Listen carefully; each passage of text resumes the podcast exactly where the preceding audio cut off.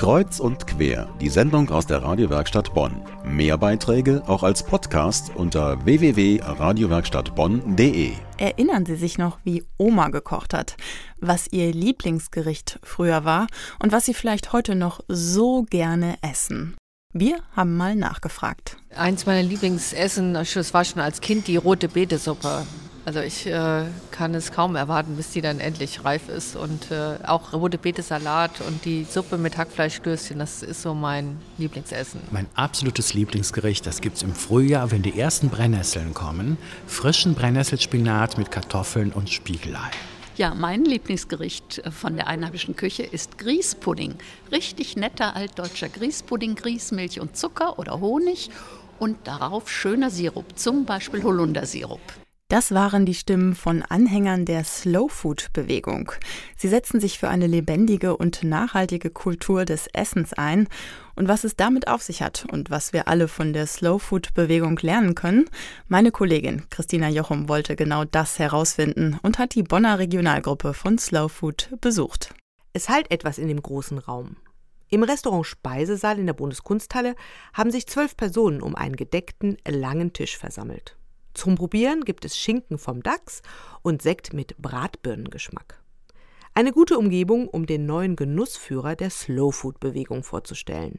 Vorsitzende Sabina Schlinke erklärt den Ansatz. Wir treffen uns öfter, um zusammen zu kochen, um äh, Lebensmittelproduzenten zu besuchen, um zu sehen, wie wird was hergestellt und äh, wie kann man auch äh, die kleinen Produzenten vernetzen miteinander. Gutes Essen ist das eine, aber das Ziel von Slow Food reicht weiter.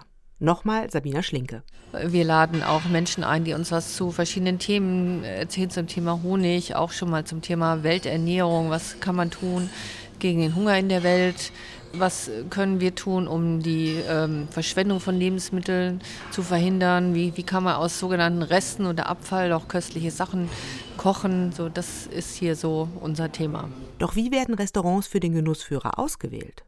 Erika Altenburg, Mitglied bei Slow Food Bonn und Leiterin der Genussführergruppe, erklärt das Vorgehen. Wir gehören zu diesem Convivium und sind aber innerhalb des Conviviums eine kleine eigene Gruppe. Wir sind so zehn oder zwölf Leute, gehen los zu viert, zu fünf, zu sechs, zu siebt und essen in Lokalen, die uns empfohlen wurden oder die wir selber gefunden haben und gucken, ob dort frisch, regional und saisonal gekocht wird. Und wenn wir übereinkommen, dass ein Lokal empfehlenswert ist, wenn wir also drei oder viermal da waren, es einen einstimmigen Beschluss gibt, dann empfehlen wir das Lokal für den Slowfood Genussführer. Das Restaurant Speisesaal in der Bundeskunsthalle wurde jetzt neu in den Genussführer aufgenommen. Inhaber Michael Klevenhaus. Ich bin Mitglied bei Slowfood ich mochte das immer sehr, sehr gerne, wenn zu Hause regional gekocht wurde. Wir haben doch mindestens genauso gute Sachen auch hier und die, die lohnt es sich wieder entdeckt zu werden. Beim Essen gehen wir immer weiter in die, wir haben traditionelle Gerichte wieder genommen, wie Himmel und Erde zum Beispiel. Ja? Äh, einfach zu sagen, wir halten uns an die Jahreszeit, wann es dieses Gemüse gibt und dann wird die auch gekocht. Und das heißt eben, dass es die auch irgendwann mal nicht gibt. Und äh, da kann man einfach weitergehen, entdecken, was die Region hat und das Beste draus machen. Wer täglich schon länger nach den Regeln von Slow Food arbeitet, ist Markus Bitzen. Er ist Inhaber und Küchenchef des Jagdhaus Rech an der A. Das Restaurant hat sich auf Wildgerichte spezialisiert.